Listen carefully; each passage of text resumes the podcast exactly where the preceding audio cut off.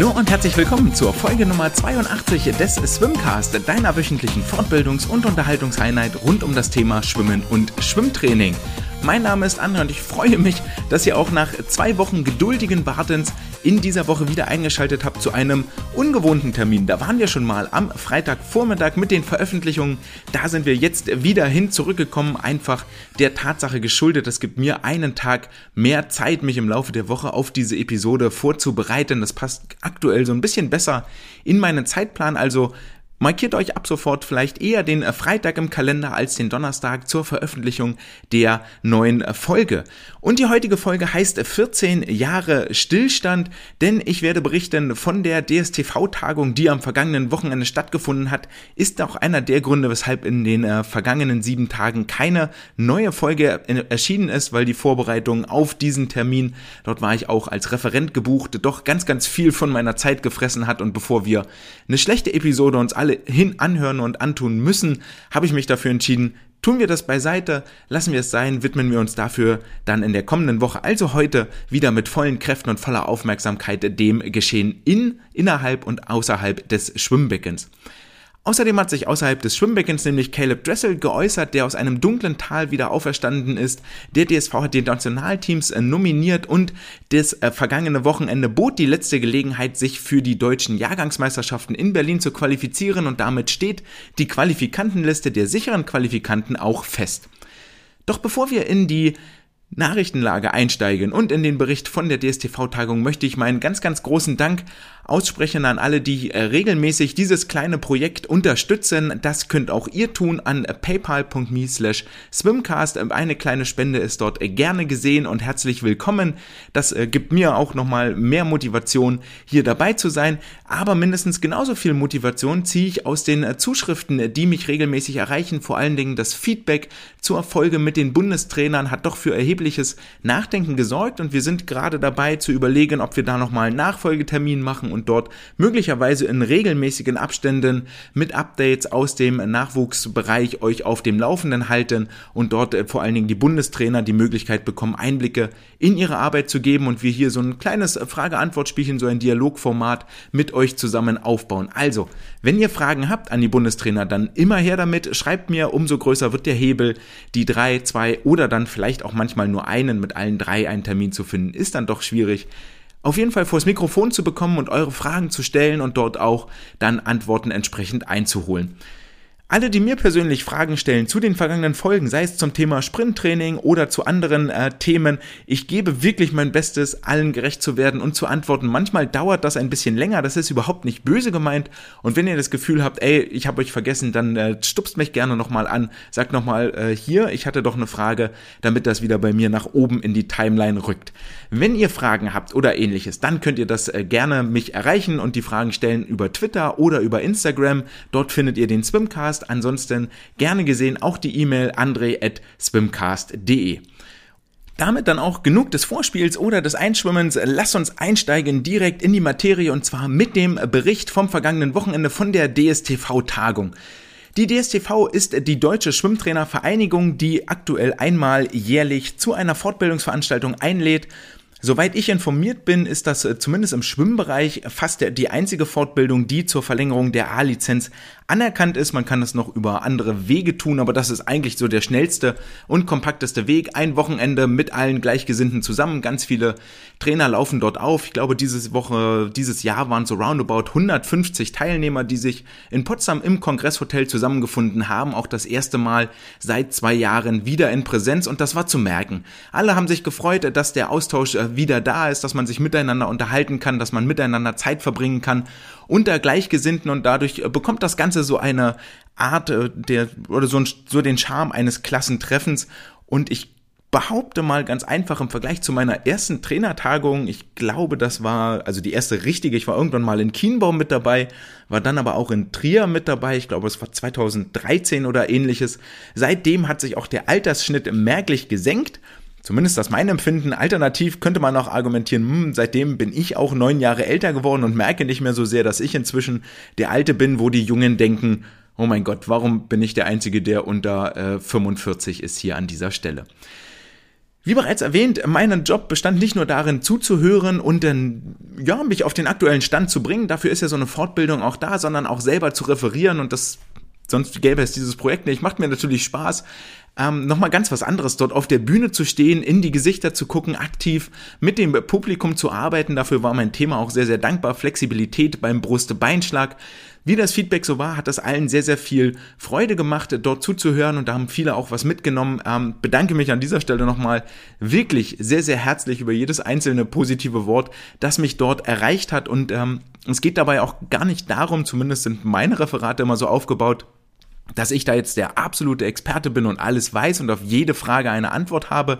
Natürlich bin ich der Experte, das ist der Job, ne, sich dort einzuarbeiten und Wissen anzuhäufen und schon in einer gewissen Art und Weise das auch aufzubereiten und dem Publikum zu präsentieren, damit alle mit einem Aha-Effekt und mit klüger rausgehen, als sie reingekommen sind. Aber vor allen Dingen geht es da auch darum, weil Schwimmen oder Sport ist halt, ist nicht einfach wie Physik oder Naturwissenschaften, dass es klare Gesetze gibt, nach denen sich alles bemisst und man alles regulieren kann und man, nach denen man alles berechnen kann, sondern es gibt immer Bereiche, jeder Sportler ist anders, ähm, jedes Trainingsumfeld ist anders, jeder Background ist anders und so weiter und so fort. Und all das sorgt eigentlich dafür, dass wir viel eher dahin gehen sollten, dass wir in Diskussionen kommen und von Anfang voneinander zu lernen. Und genau das ist eigentlich das, was ich dort versuche anzuregen, was mir in vielen, vielen anderen Situationen und Referaten fehlt. Und zwar wirklich fehlt äh, dem anderen zuzuhören, das eigene Denken und Wissen an der Stelle auch zu hinterfragen. Und wir hatten viele angeregte Diskussionen. Es ging Freitagabend los, ging auf den Samstagmorgen weiter, ähm, dass wir vor allen Dingen nicht in Strukturen und Philosophien von Anno dazu mal aus den 90ern irgendwo hängen bleiben, aus der goldenen Zeit des deutschen Schwimmsports, sondern uns äh, beständig weiterentwickeln. Und ein Leitspruch, der mir da im Kopf geblieben ist, den ich äh, irgendwo mal aufgeschnappt habe, ist, dass du auf gar keinen Fall als Trainer darfst du niemals zwei Jahre nacheinander der gleiche Trainer sein mit dem gleichen Training dann machst du ein Riesenproblem, sondern du bist immer in der Verantwortung, dich selber neu zu erfinden, auch um dem Sportler einen neuen Trainingsreiz zu geben und einen Evolutionsschritt, einen Entwicklungsschritt vorwärts zu gehen. Weil wenn du in der zweiten Saison das gleiche machst wie in der ersten Saison, dann erreichst du auch eigentlich nur die Ziele von der ersten Saison. Das leuchtet allen ein. Und dann tut mir das immer weh, wenn, wenn zu merken ist, ah ja, ja, wir machen hier das Konzept, das wir seit 13 oder 14 Jahren machen oder seit 10 Jahren machen und das machen wir so, weil das hat sich eingespielt. Aber sich dort an der Stelle möglicherweise mal zu hinterfragen, wie viel Erfolg habe ich denn damit? Was ist denn messbar dabei rausgekommen? Wie äh, gehen die Sportler damit um? Entwickeln die sich vorwärts? Erreichen sie nationale Spitze, internationale Erfolge? Und wenn sie das nicht erreichen an einem Bundesstützpunkt oder ähnlichen leistungssportlich, international leistungsorientierten ähm, Institutionen, dann sollte ich anfangen, mal zu überlegen und zu hinterfragen, okay, mache ich vielleicht irgendwas äh, falsch? Das meine ich mit, wenn ich sage, ich muss mich weiterentwickeln, fortentwickeln, Wissen hinterfragen. Ich rede da nicht pauschal von radikalen Änderungen. Also ich muss nicht auf einmal hingehen und sagen, ja, wir haben jetzt hier eigentlich immer so nur ganz kurze Strecken gemacht und ja, wir machen ab sofort bloß noch 200 Meter Serien. Das, das funktioniert natürlich nicht, aber es sind Anpassungen, weil die Sportler älter werden, die Sportler dazulernen, die haben die gleichen Sprüche vielleicht jetzt schon 30 Mal gehört. Dann muss ich mir irgendwie mal einen neuen zulegen, um einen Aha-Moment, um einen ah, Zuhören zu bewirken. Und die Generationen vor allen Dingen auch verändern ja sich. Ich kann nicht mit einer Generation, die ohne Internet, ohne TikTok groß geworden ist, genauso umgehen wie mit einer Generation, die heute lebt, die das Handy permanent hat, die permanenten Wissensspeicher bei sich hat, die sind nicht doof geworden, sondern viele haben gelernt, mit diesen Medien umzugehen und im Zweifel, ähm, wenn wir den Fakten an den Kopf knallen, gehen ihr um Umkleide beim Umziehen, holen ihr Handy raus und finden raus, ob das stimmt oder nicht. Und auf diese Argumente, auf diese Diskussion muss ich vorbereitet sein und darf dort nicht in ich habe immer rechte Strukturen verankert, verankert und festgehangen sein. Und genau aus dem Grund kann ich eigentlich nur jedem dazu raten, jede einzelne Fortbildung mitzunehmen und dort auch den Dialog zu suchen und Kontakte zu knüpfen.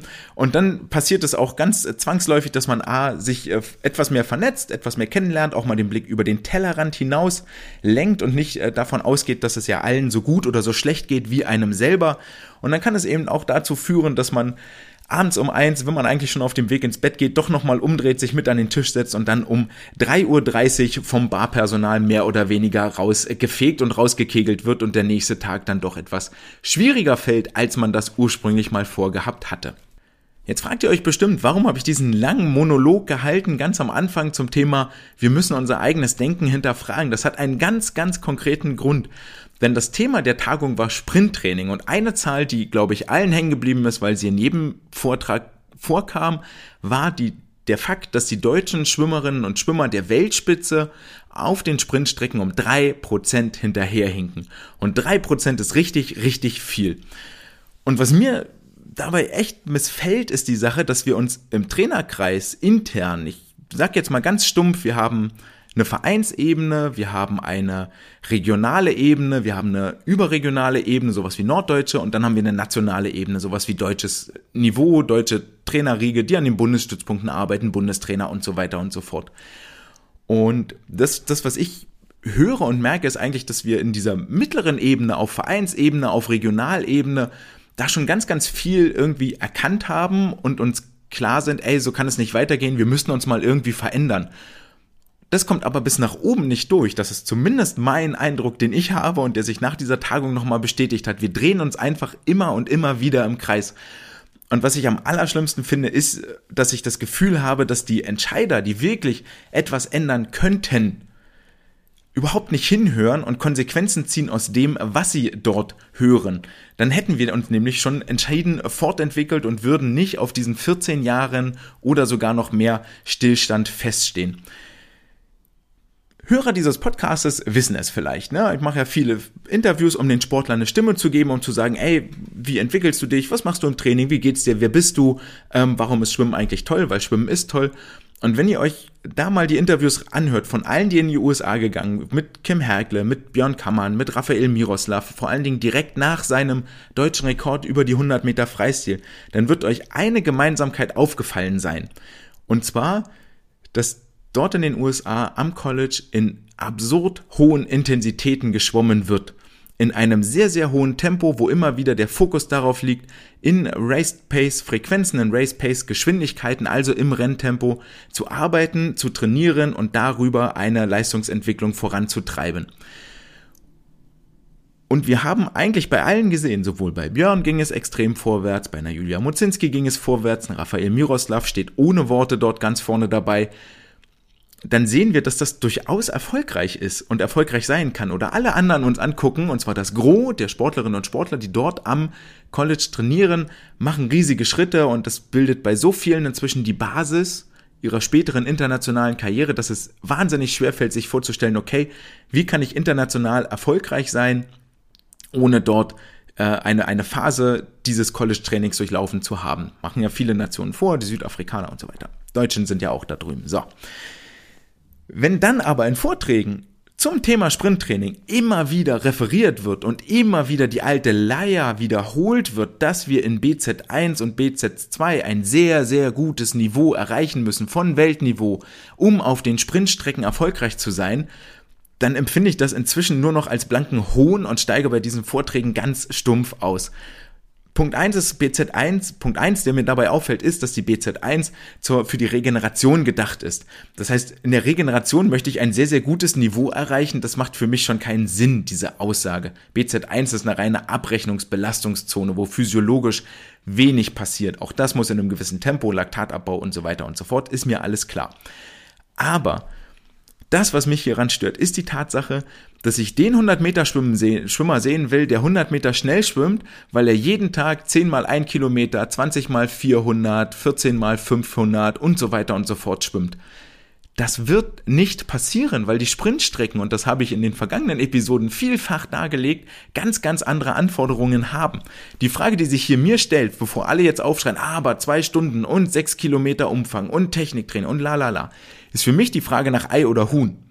So, werde ich eigentlich ein Schwimmer, weil ich gute Ausdauer habe, oder habe ich Ausdauer, weil ich ein Schwimmer bin? Zwei Stunden Einheiten im Jugendalter zur Basislegung äh, mit viel Techniktraining bei moderatem Tempo sind wichtig. Das streitet überhaupt gar niemand ab. Und über diese Einheiten, die ich dort fünf, sechs Jahre lang durchlaufe, erreiche ich automatisch eigentlich, wenn ich das vernünftig mache, ein gutes Ausdauerniveau.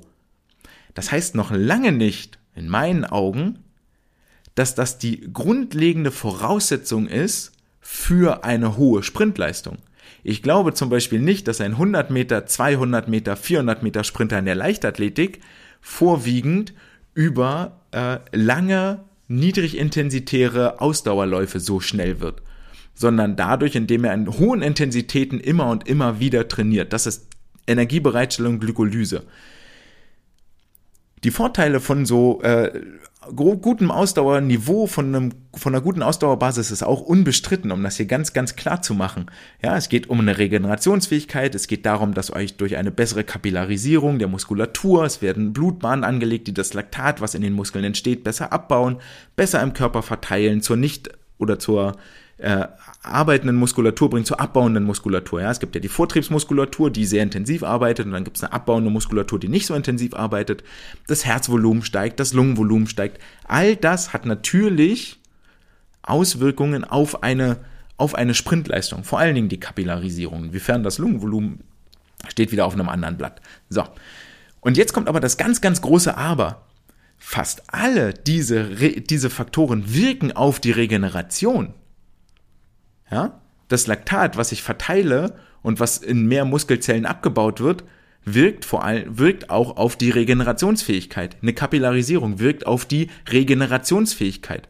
Die Steigerung des Herz- und Lungenvolumens wirkt auf die Regenerationsfähigkeit. Ja, weil ich mit mehr Sauerstoff dann das Laktat verstoffwechseln kann, ähm, weil ich mit, mit, einem höheren Herzvolumen mehr Blut zirkulieren kann, diese Kapillarisierung überhaupt erst möglich wird, aber nicht auf die Sprintleistung. In der Sprintleistung entscheidet der glykolytische Stoffwechsel und so wie wir in, vor drei Wochen, glaube ich, ist es inzwischen gelernt haben, ähm, unterscheiden sich Jugendschwimmer von Eliteschwimmern, die einen signifikanten Leistungssprung ja machen, vor allen Dingen in der Energiegewinnung aus dem glykolytischen Stoffwechsel. Und dafür brauche ich die Glykolyse, also Kohlenhydrate nicht den Sauerstoff.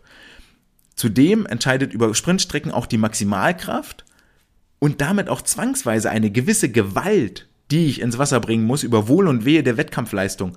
Und diese Gewalt, diese Maximalkraft, diesen glykolytischen Stoffwechsel trainiere ich nicht mit 10 mal 400 Kraul auf 5 oder 6 oder 7 Minuten Abgangszeit. Nichts davon trainiere ich mit dieser Leistung. Und wenn dann den Sportlern immer gesagt wird, na gucke mal hier, du bist jetzt 100 Meter schnell geschwommen, hast Laktatwert von, von 15 und vor einem halben Jahr hattest du nach 20 Minuten locker schwimmen immer noch einen Laktatwert von 12 und jetzt hast du bloß noch einen Laktatwert von 9. So, gucke mal, Training wirkt, du erholst dich ja schneller, du bist also heute Abend schneller, weil du erholter bist dann verstehe ich die Argumentation, die dahinter steckt. Ne? Du kannst nicht mit Laktat 12 auf dein Hotelzimmer gehen, das ist völlig klar so. Dann, dann macht die Muskeln zu und dann kannst du nur vormittags schnell schwimmen und nicht abends. Das ist ein Problem für Sprinter. Aber wenn der Sprinter clever ist, dann fragt er, ey Coach, das ist total geil, ist super, schön, finde ich gut, muss mich nicht so lange ausschwimmen, lange Strecken mache ich eh nicht so gerne, ist mir lieber, wenn ich in 10 Minuten fertig bin, als wenn ich äh, 45 Minuten brauche. Verstehe ich ja alles. Aber meine 100 Meter Zeit die ist echt nicht besser geworden in den letzten drei Monaten, die wir Ausdauer trainiert haben. Und die 100 Meter Zeit entscheidet am Ende, ob ich eine Medaille gewinne oder nicht. Ob ich nach diesem 100 Meter Rennen mich eine Stunde ausschwimmen muss oder 20 Minuten, ist mir scheißegal. Coach meint, also, wir können uns darauf einigen, mein Laktatwert, bevor ich das Becken verlasse und aufs Hotelzimmer gehe, muss mein Laktatwert 8 sein. Wann ich den erreiche, ist mein Job. So, wenn ich halt so blöde bin und keine Ausdauerleistung trainiere, dann muss ich länger locker schwimmen, kann auch nicht so schnell locker schwimmen, ja, aber bis der Laktatwert bei 8 ist, okay.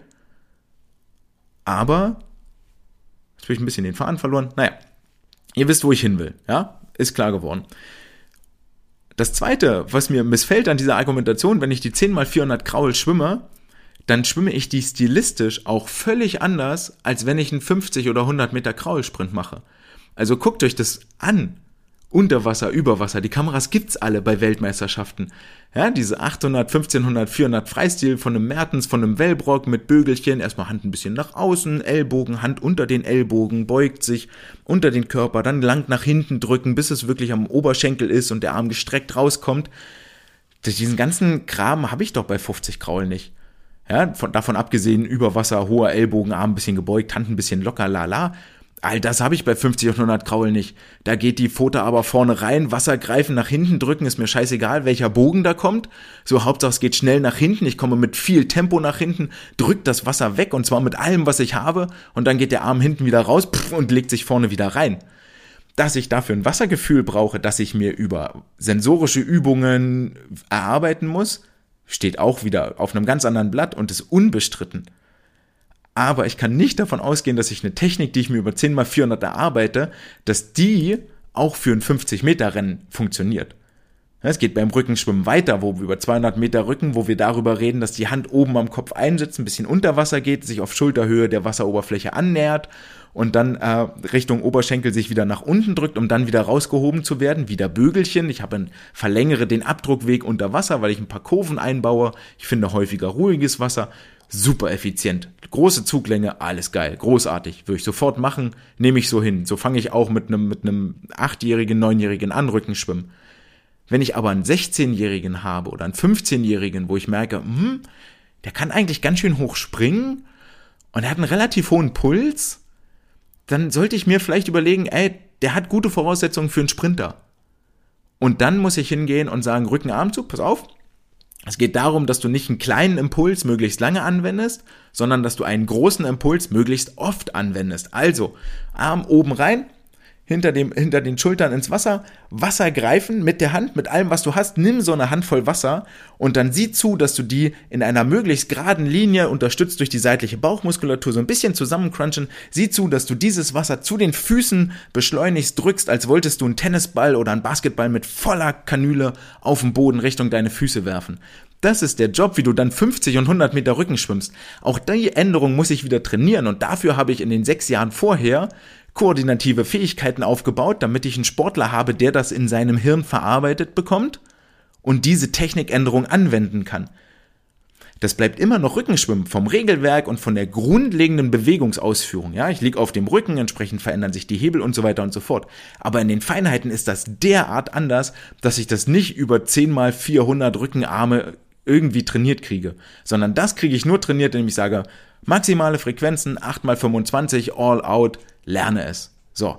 Und dann brauche ich aber auch keine zwei Stunden Einheiten. Das mache ich vielleicht dreimal mit einem ordentlichen Lockerschwimmen. Dann mache ich ein bisschen Beine hinten ran, damit das äh, Laktat sich verteilt, Regeneration anfängt, einleitende Regeneration zum Ende des Trainings, C-Lizenz-Ausbildung haben wir alle gelernt. Und dann gehe ich nach einer Stunde raus aus dem Wasser, fahre nach Hause und wir sehen uns zur zweiten Trainingseinheit wieder. Das ist es doch, worum es geht bei einer Sprintleistung. Ja? Und wenn mir dann im nächsten Chart um die Ohren geknallt wird, dass die Energieträger, dass ja 41 Prozent der Energie aus dem oxidativen aeroben Stoffwechsel kommen und äh, keine Ahnung 25 Prozent aus dem anaerob Alaktaziden und die restlichen 35, glaube ich, oder was auch immer, äh, können ja selber mitrechnen, äh, die restlichen Prozente aus dem glykolytischen. Und ich deswegen argumentiere, eine Sprintleistung ist klar aerob, muss ich im Ausdauerbereich trainieren dann hast du nicht zugehört. Also dann guck, hör dir hier Folge äh, 80 nochmal an und Folge 79 oder wo wir das hatten. Ähm, das funktioniert so nicht, ja. Also das ist halt falsch. Und zwar genau aus dem Grund.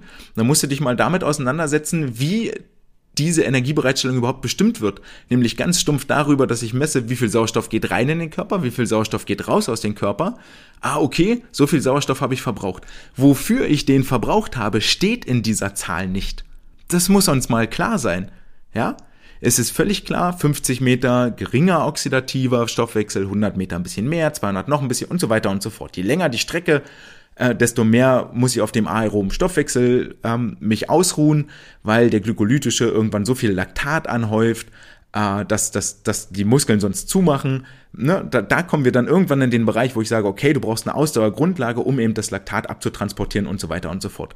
Was wir aber auch wissen, ist, dass das Laktat so nach zwei bis drei Minuten erst seinen Peak erreicht. Das heißt, wenn ich 100 Freistil schwimme oder sogar 200 Meter Freistil, erreicht das Laktat nicht während des Schwimmens sein Maximallevel sondern erst, wenn ich schon angekommen bin. Ja, dieses Laktatlevel spielt eine krass signifikant entscheidende Rolle, vermutlich, ich setze hier bewussten Konjunktiv, vermutlich erst ab 400 Meter und darüber. Ja, also macht euch das nochmal klar, so, das ist halt einfach, diese Zahlen einfach dahin zu knallen und nicht drüber nachzudenken oder mal zu hinterfragen, wo kommen die eigentlich her, das verlange ich. Das verlange ich von jemandem, der sich damit auseinandersetzt, der das hauptberuflich macht, dass der da mehr Einblick hat.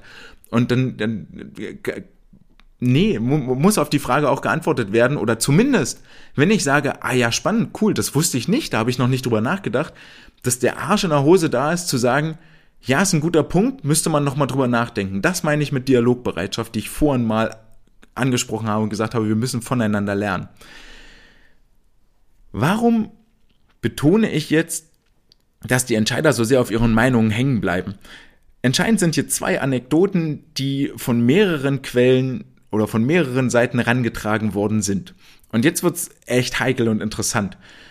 Es ist ja bekannt, dass im DSV Jaco Verheeren äh, als absoluter Experte auf den Kurz- und Mittelstrecken für einige Zeit vor Olympia äh, beratend dem Trainerteam zur Seite stand. Es war so roundabout, glaube ich, ein halbes Jahr. So, da gab Zoom-Konferenzen und man hat Wissen ausgetauscht und er hat erzählt, ey, hier so und so, ich würde XY machen in der Wettkampfvorbereitung.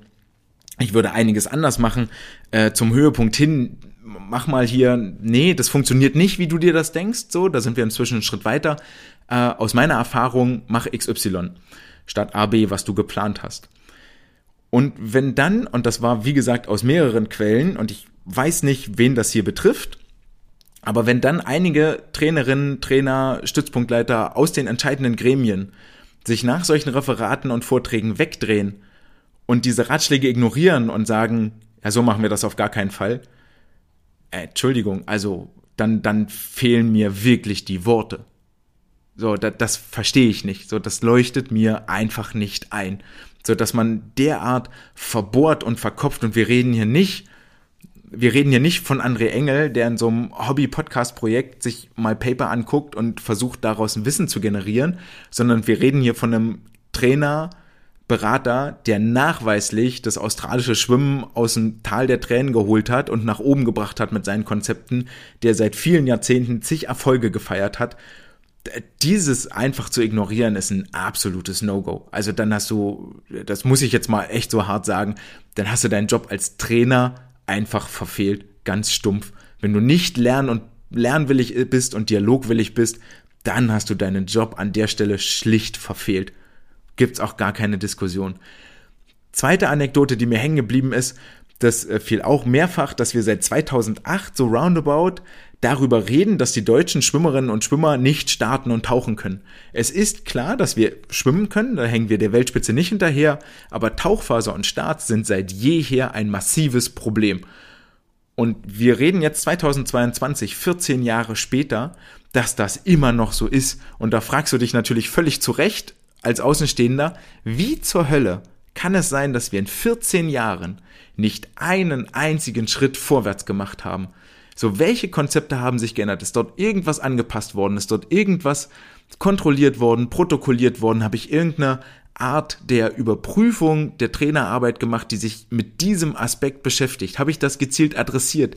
In Lehrgängen, in Trainingslagern, in Trainerfortbildungen? Habe ich mir Experten rangeholt? Habe ich das mit Papern untermauert? Habe ich mir eine wissenschaftliche Veröffentlichung dazu angeguckt? Habe ich mir Zahlen dazu angeguckt? Und so weiter und so fort. Wie kann es sein, dass wir 14 Jahre auf der Stelle treten und der Weltspitze dort immer noch hinterherhinken? Das ist doch völlig klar, so eine Sprintleistung ist massiv bestimmt durch Start und Tauchphase müssen wir uns überhaupt nicht drunter, äh, drüber unterhalten. So, das kann, also es kann nicht wahr sein, es will mir nicht in den Kopf. Und ähm, ja, da gibt's jetzt eine Sache, die für mich, oder Einschluss, der für mich dort vielleicht nahe, also zwei, die nahe liegen, sagen wir, das sind zwei, die nahe liegen. Der erste ist eine konsequente Ignoranz und Selbstgefälligkeit, die da heißt, ja, ja, ich mache alles besser und ähm, vielleicht auch einfach, ich verstehe nicht, was du sagst, deswegen mache ich einfach das, was ich immer gemacht habe, weil das verstehe ich. Okay, ist jetzt auch nicht die beste Arbeitsvoraussetzung, egal an welchen Job man macht. Oder der zweite, den ich für grundsätzlich wahrscheinlicher halte, ob die Trainer, Trainerinnen, Bundesstützpunktleiter, wer auch immer dort ne, Vorgaben machen müsste, das weiß ich jetzt nicht so genau in der Hierarchie, bin ich da so tief nicht drin, haben die einfach Angst, ihre Meinung zu ändern? Haben die Angst davor, Fehler zuzugeben und sich anzupassen? Haben sie Angst davor, zu sagen, ey, das stimmt eigentlich, was er sagt, so war wohl nicht so ganz klug, was hier in den letzten Jahren gelaufen ist. Äh, wir gucken mal, wie wir das implementieren, so. Wäre ja mal ein Versuch wert. Ähm, weil sie vielleicht darin eine Schwäche sehen, die es zu vermeiden gilt.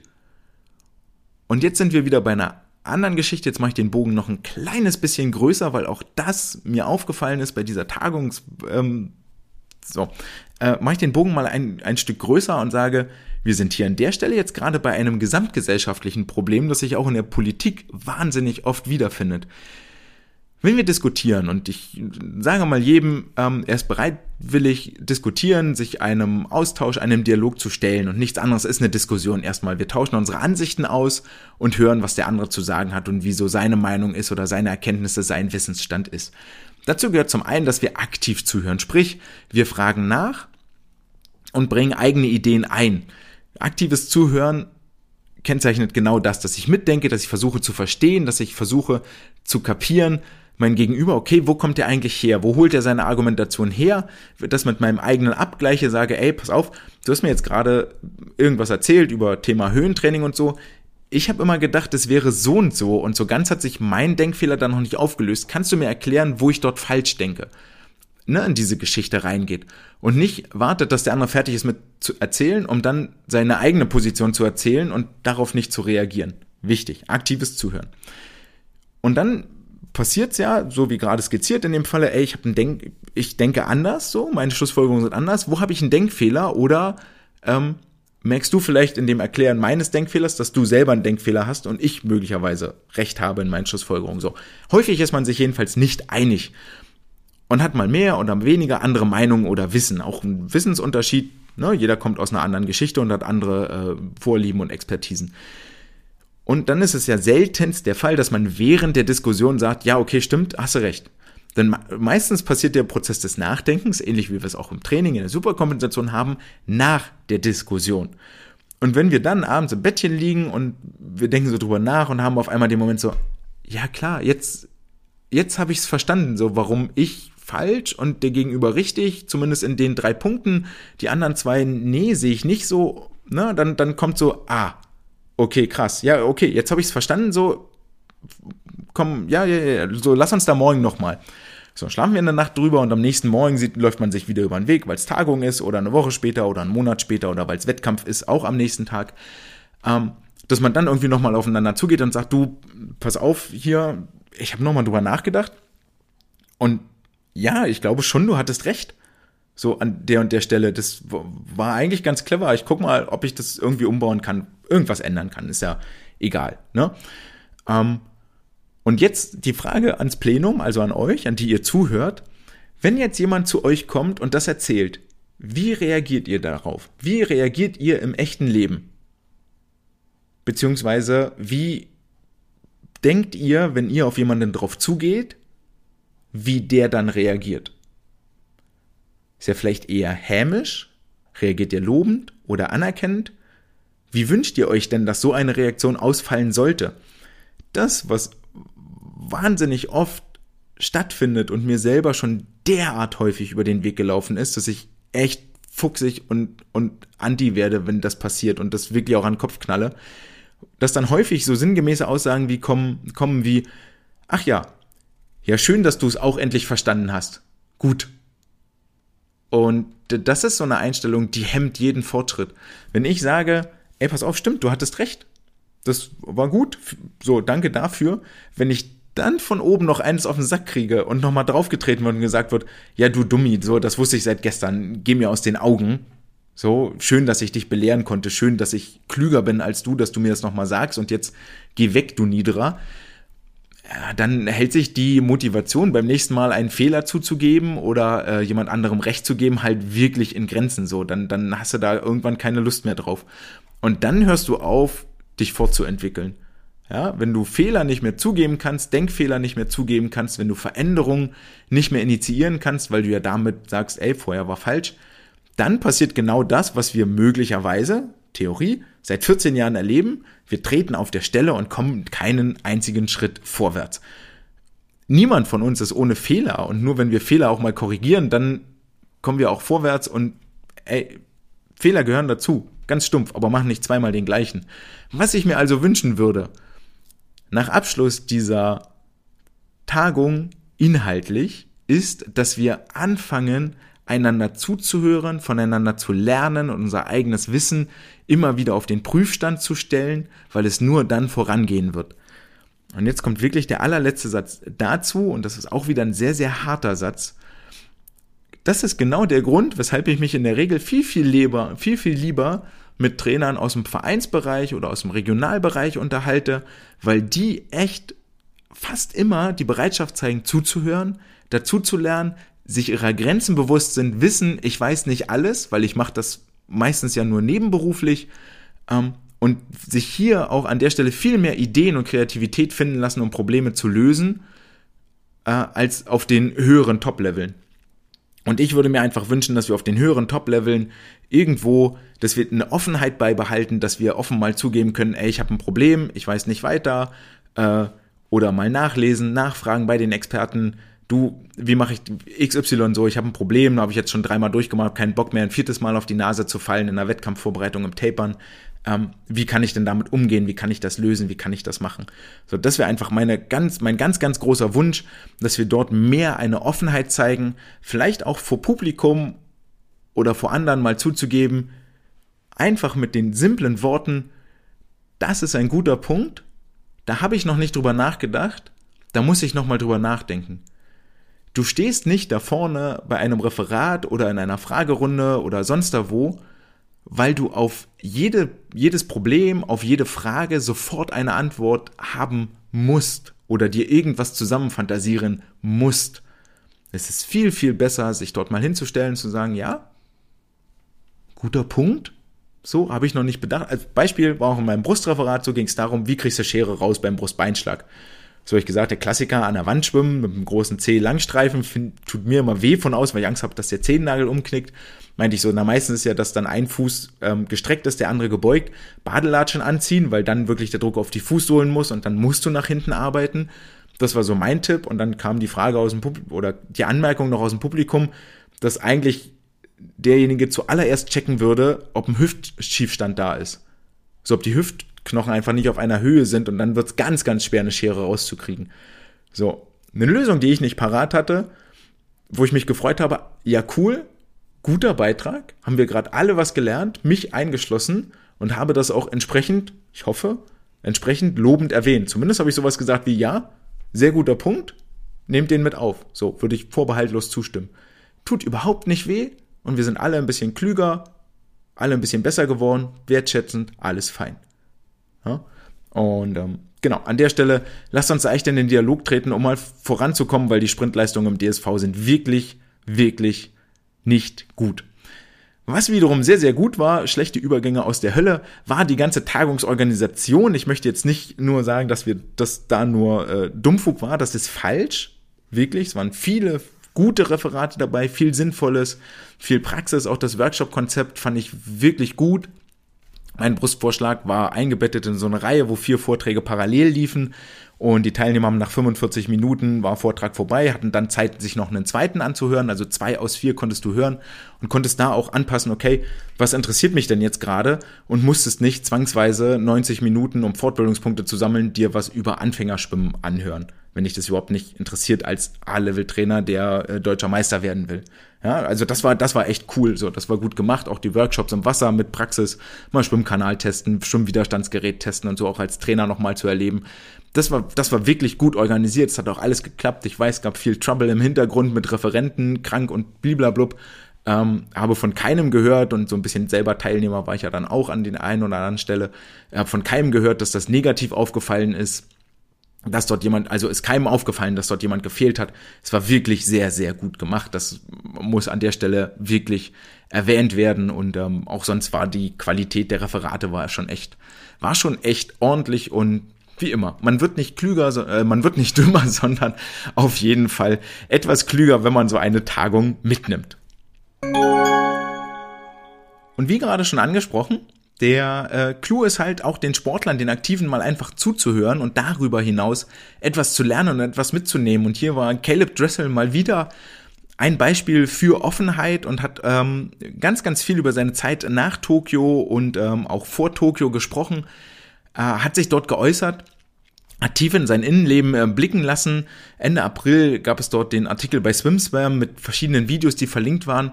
Und äh, für mich eins der Zitate, die, die im Kopf hängen geblieben sind, als er über Olympia sprach, war, dass er in seinen Worten kein einziges Mal so schnell geschwommen ist, wie er das wollte. Und das ist eigentlich echt erstaunlich. Der Typ hat fünf Goldmedaillen geholt und äh, zwei Weltrekorde aufgestellt und damit noch unzufrieden zu sein, lässt schon ein bisschen erahnen, wo es jetzt gleich hingeht, nämlich mal wieder in eine tiefe, tiefe Depression, die ähm, begründet ist in diesem, in dem hohen Leistungsdruck, dem die Sportlerinnen und Sportler ausgesetzt sind. Und da sich psychologische Hilfe zu holen, ist überhaupt kein Manko, überhaupt kein Makel, sondern sorgt dafür, wettbewerbsfähig und gesund in allen Bereichen zu bleiben. Nicht nur körperlich, Knochen, Sehnen, Bänder, äh, Grüße gehen raus an Adam Peaty, sondern auch im Kopf mental gesund zu bleiben und weiter sein Leben gestalten zu können und nicht nur Schwimmer zu sein, wie das unter anderem auch ein Michael Phelps war. Und ähm, sein Ex-Coach von Caleb Dressel, Greg Troy, hat gesagt, dass es eigentlich der Job als Coach ist, die Sportler zu motivieren, besser zu sein, als sie selber denken. Und jetzt hatte er jemanden in Caleb Dressel, der vermutlich besser ist als jeder andere, der gerade rumschwimmt und der trotzdem unzufrieden ist und dass das ein Riesenproblem darstellt. Weiterhin wird Caleb mit seinen Zita zitiert mit den Worten, dass er während seiner College-Zeit eine Phase hatte, ich weiß nicht genau, ob das nach Olympia war oder, oder irgendwann zwischendrin, in der er einfach gar nichts tun wollte. Er wollte nicht zur Schule gehen, nicht zum Schwimmen und dass er für einige Monate einfach nur im Bett lag und nicht wusste, wohin mit sich selbst und einfach nur traurig war. Und seine Mama äußert sich noch dazu mit den Worten, dass er weder essen wollte und sie die ganze Zeit nur dachte, Caleb, du musst jetzt hier mal raus aus diesem Raum. So, sie beschreibt das wirklich als tiefste Depression, ähm, weil er nicht unter Leute wollte und weil er dachte, er hätte all seine Unterstützer enttäuscht, weil er keinen Weltrekord geschwommen ist. Und ähm, da heißt es echt nochmal, wenn dieser Superstar sich derartig äußert, muss es wirklich, wirklich schlimm sein. Waren auch viele Zitate aus seinem Tagebuch mit dabei, die nicht jugendfrei zu zitieren sind. Ähm, und wirft mal wieder das Blick, das Licht auf, auf psychische Gesundheit von Sportlerinnen und Sportlern, was immer mal wieder auch hier auftaucht, weil ich es mehr und mehr wichtig finde in der Gesellschaft, die wir hier haben. Dann geht es weiter mit äh, Weltschwimmsport und zwar mit dem Weltverband FINA, der Weltcup-Stationen bekannt gegeben hat. Und zwar nach der ISL-Absage für 2022 ist der FINA Weltcup das einzige Wettkampfformat auf internationaler Bühne, wo über mehrere Stationen und Wochen um die Wette geschwommen werden wird. Und das Ganze beginnt in Berlin, in der deutschen Hauptstadt, vom 21. bis 23. Oktober, bevor sich dann alle Mann zusammen auf den Weg über den Atlantik machen, nach Toronto, wo es dann vom 28. bis 30. Oktober weitergeht, von dort in die USA nach Indianapolis, vom 3. bis 5.11. finden dort die Wettkämpfe statt und dann geht, nein, dann geht es gar nicht weiter. Bei diesen drei Stationen bleibt es. Und wem das arg wenig vorkommt, der hat vollkommen recht. Ich bin mal ein bisschen in die Historie eingestiegen. 2021 bestand der Weltcup aus vier Stationen, 2020 bis 2018, 20 nur geplant, aber aus sieben Stationen. 2017 waren es neun, 2016 waren es neun und 2015 waren es acht Stationen.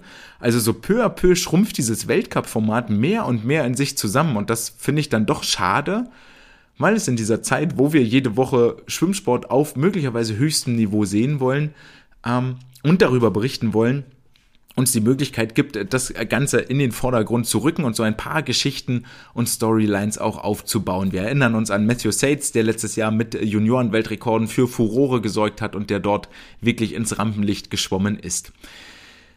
Obwohl die Serie sehr kurz ist, hat sie dafür sehr, sehr spannende Orte im Gepäck. Berlin ist schon ähm, immer eigentlich ein fester, fester Punkt im Weltcup-Kalender. Organisation, Schwimmhalle, alles hervorragend, wird immer gelobt von allen Stars und äh, Sternchen, die dort rumschwimmen.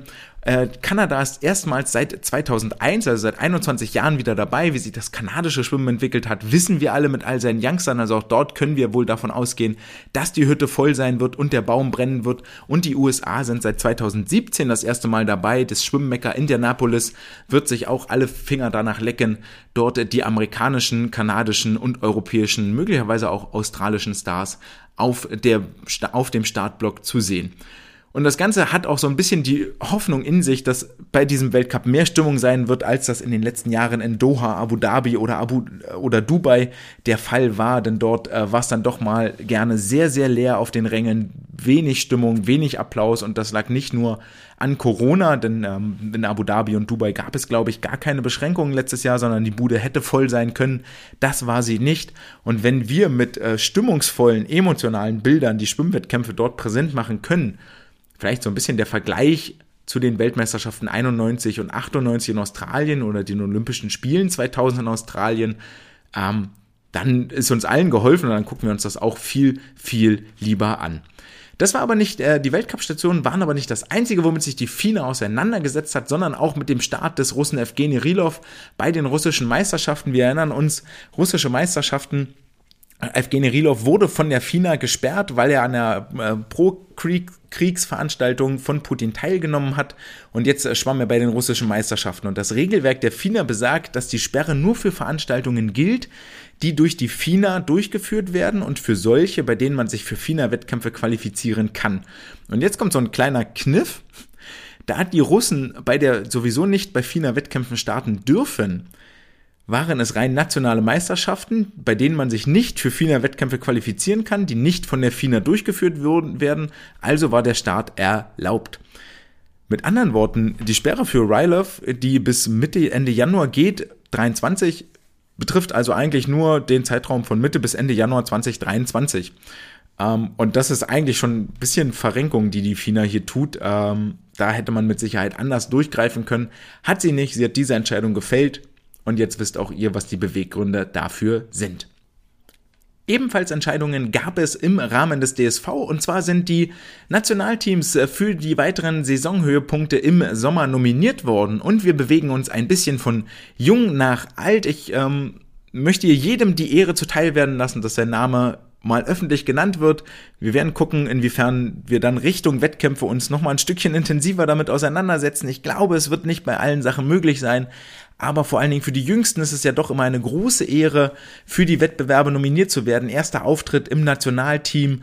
Äh, gibt es für die JDM schon mal, die im Freiwasser unterwegs sein werden. Das Quali-Prozedere war ja allen, also ist ja auch mal kurz bekannt gegeben worden, war wahnsinnig kurzfristig, weil die Wettbewerbe auch sehr kurzfristig stattfinden, nämlich schon vom 3. bis 5. Juni im portugiesischen Setúbal. Und die Quali-Ergebnisse waren in der Art gestaltet, dass es einen offiziellen Wettkampf in Magdeburg gab. Und darüber hinaus durften Zeiten bei den verschiedenen Trainingslagern geschwommen werden oder, wenn ich nach Magdeburg reisen konnte, mit Videobeweis eben im heimischen Pool oder im Trainingslager. Ein bisschen ärgerlich, dass man hier tatsächlich kein offizielles Protokoll findet, weder auf der DSV-Homepage noch sonst wie irgendwo, sondern äh, nur das Team bekannt gegeben wurde oder man etwas mehr Kontakte haben muss, um an das Protokoll ranzukommen. Mehr Transparenz wäre hier wünschenswert.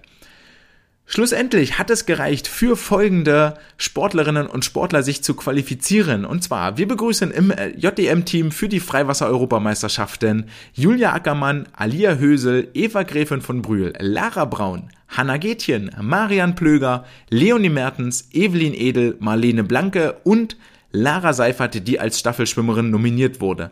Damit finden sich vier Mädchen aus Magdeburg, zwei Chemnitzer Mädchen, ein Dresdner, Sindelfinger und Hiesfelder Mädchen sowie eine Sportlerin von der SG Stormann Barsbüttel im Team. Auf der männlichen Seite haben sich qualifiziert Finn Konstantin Kleinheinz, Diego Alfons Heinze, Linus Schwedler, Arne Schubert, Jonas Kusche, Moritz Bockes, Noah Lerch und Paul Pleifer. Damit ist Magdeburg wieder am meisten vertreten, nämlich mit insgesamt fünf Jungs und jeweils ein Sportler kommt aus München, aus Wiesbaden, aus Chemnitz und aus Günzburg-Leipheim. Wer etwas aufmerksam ist und ähm, den Terminkalender im Kopf hat, der weiß, dass vom 24. bis 28.05. die äh, deutschen Jahrgangsmeisterschaften in Berlin stattfinden, also nur wenige Tage vorher enden, bevor es dann in Portugal ins Wasser geht. Und das wirft für alle eigentlich die Frage auf, okay, wo liegt mein Fokus? Starte ich in Berlin bei den DJM? Starte ich in Portugal Setubal bei der Freiwassermeisterschaften?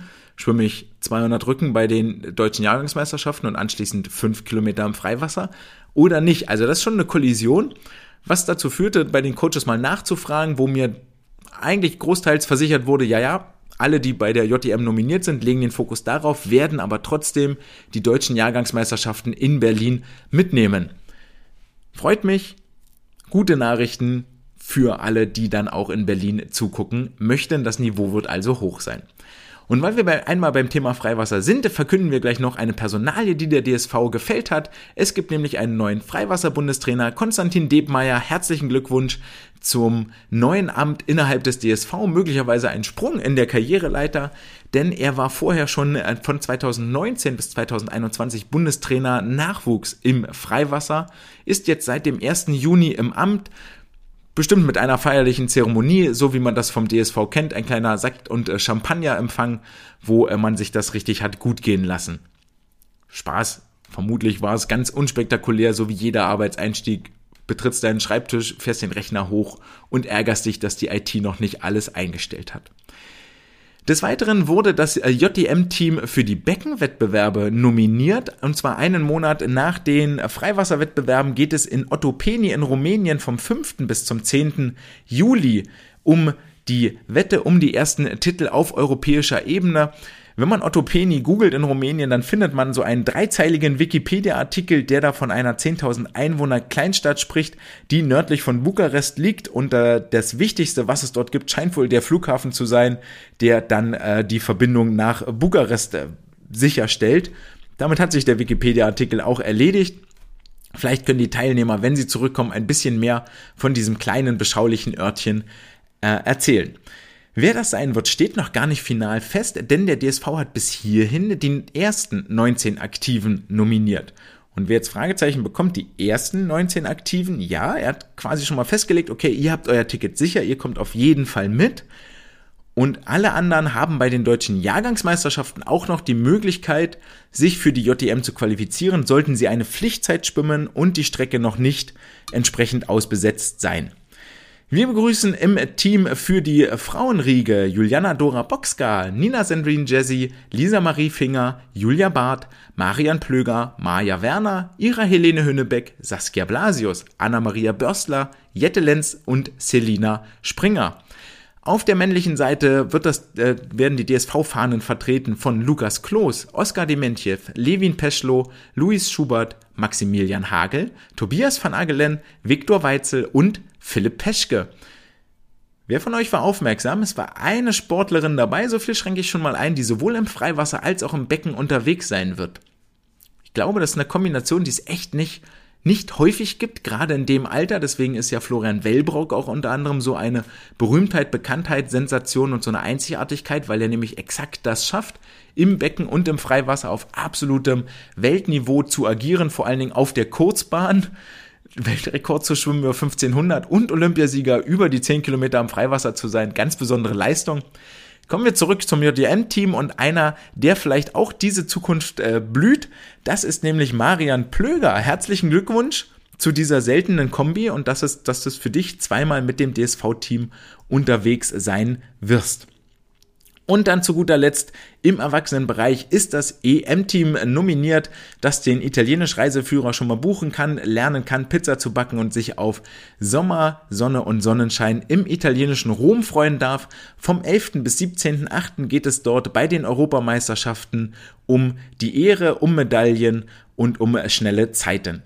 Ehre, wem Ehre gebührt. Wir sind schon ein bisschen her mit den Nominierungen. Nichtsdestotrotz, äh, das äh, große Team, ich glaube 36 äh, Namen sind es insgesamt.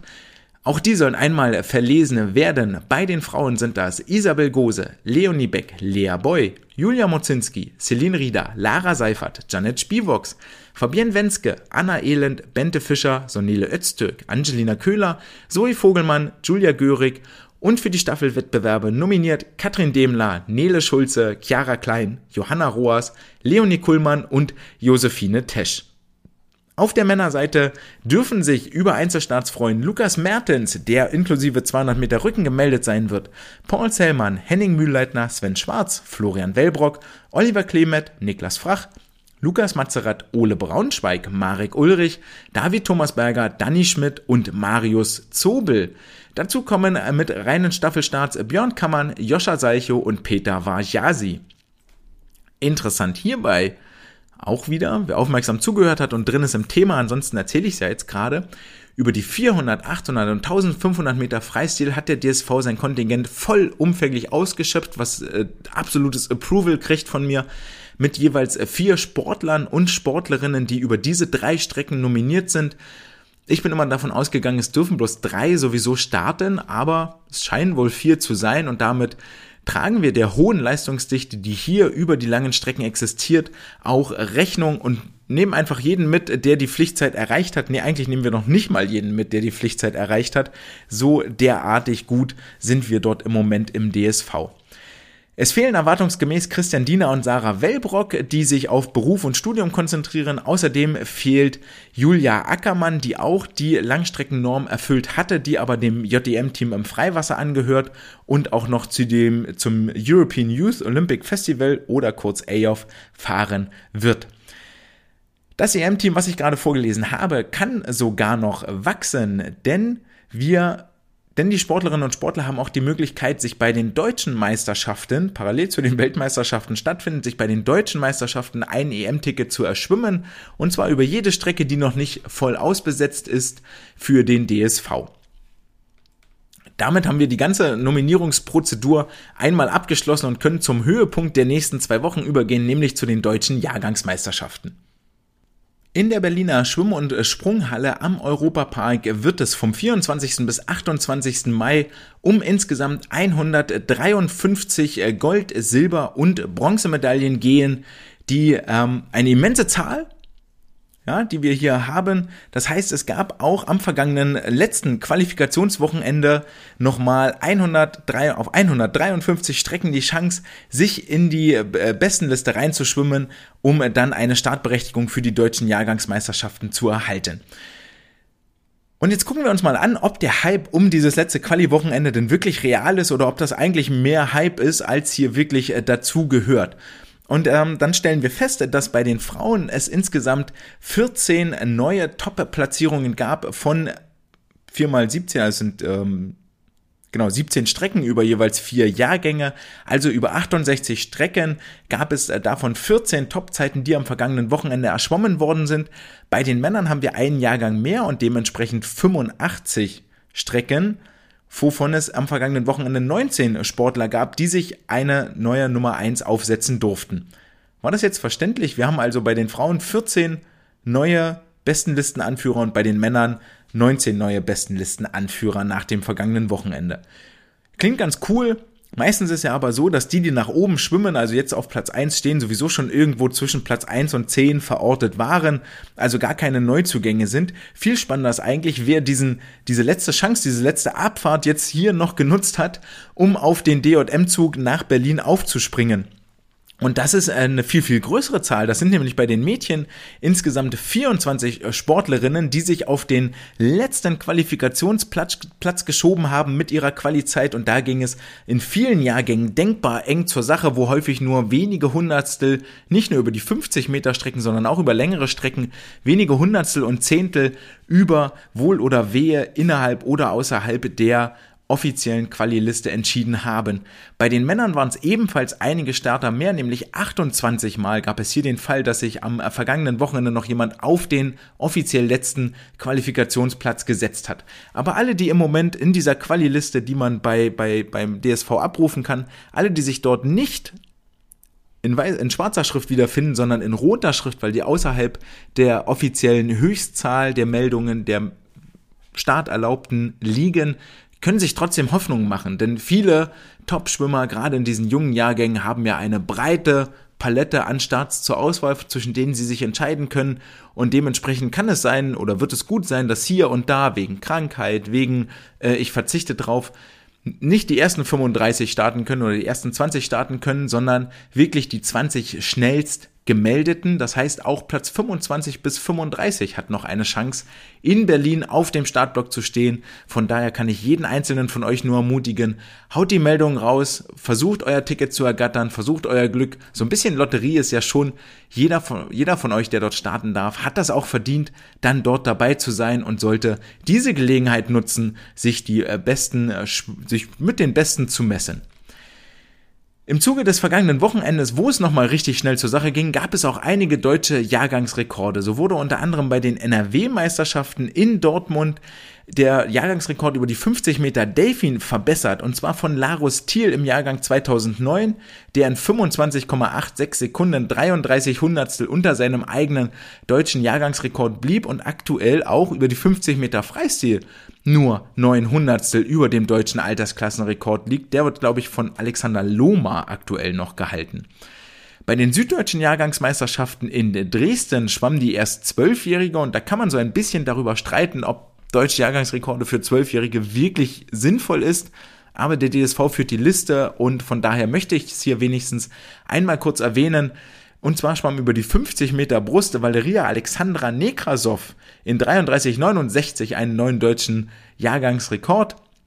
Eine beeindruckende Leistung, aus der sich und ich gehe davon aus, dass es Sportlerinnen und Trainer, Trainerinnen klar, daraus lässt sich herzlich wenig für die kommende Karriere ableiten. Da kann noch richtig, richtig viel passieren. Aber für jetzt herzlichen Glückwunsch und Respekt dazu. Bei den offenen süddeutschen Meisterschaften in Riesa gab es gleich zwei Jahrgangsrekorde. Zum einen äh, verbesserte Emilian Holland seinen erst äh, wenige Monate alten Rekord über die 200 Meter Brust im Jahrgang 06 auf 217,62, blieb damit vier Zehntel unter seinem alten Rekord, also das erste Mal unter 218 geschwommen. Und ebenfalls in Riesa schwamm Alina Bajewich. Der Name sagt uns inzwischen was im Jahrgang 2009, die 200 Meter Delfin in 216,72 und blieb damit vier Zehntel unter dem eigenen deutschen Jahrgangsrekord, den sie ja erst bei den deutschen Schwimmmehrkampfmeisterschaften im März aufgestellt hat. Herzlichen Glückwunsch an allen, die dort am Wochenende bei den Regionalmeisterschaften, es fanden auch noch parallel die norddeutschen Meisterschaften statt, richtig, richtig schnell unterwegs war.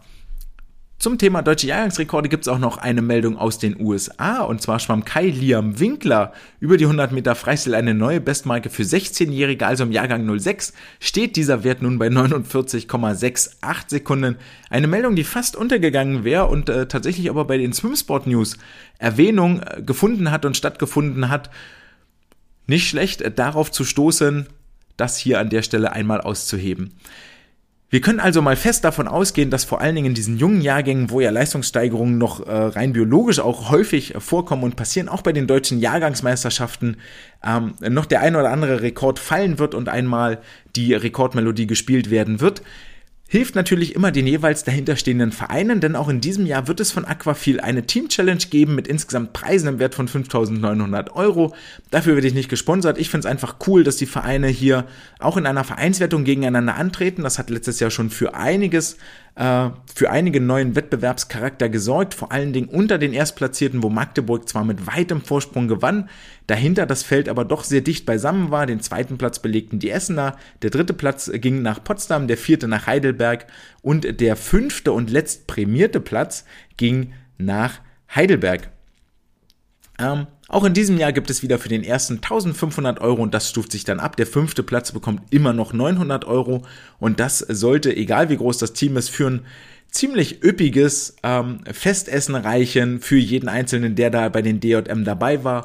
Oder die Mannschaftskasse sollte das ordentlich auffüllen als Unterstützung für das nächste Trainingslager, vielleicht auch einfach für ähm, Sportlerinnen und Sportler, die aus nicht ganz so wohlbetuchten Familien kommen und die sich so ein 1300, 1400, 1500, 1000 Euro Trainingslager wirklich zweimal überlegen müssen.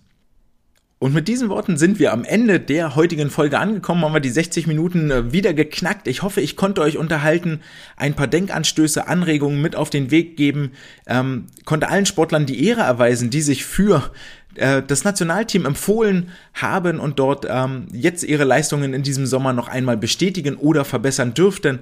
In der nächsten Woche, nächste Woche Freitag, wird es einen Wettkampfausblick auf die deutschen Jahrgangsmeisterschaften geben. Werd mal gucken, was wir so aus den Zahlen rausholen können, wo wir in Richtung Favoriten schielen können oder auf welche Rennen wir vielleicht schielen sollten, weil dort richtig enges Feld ist oder herausragende Einzelleistungen erwartet werden können. Ich freue mich, dass ihr in dieser Woche dabei gewesen seid. Wir hören uns nächste Woche wieder. Bleibt gesund, neugierig und wünsche euch viel Spaß im Wasser, am Wasser oder wo auch immer ihr mit dem Schwimmsport in Berührung kommt. Das war's für heute. Wir hören uns nächste Woche Freitag. Ciao!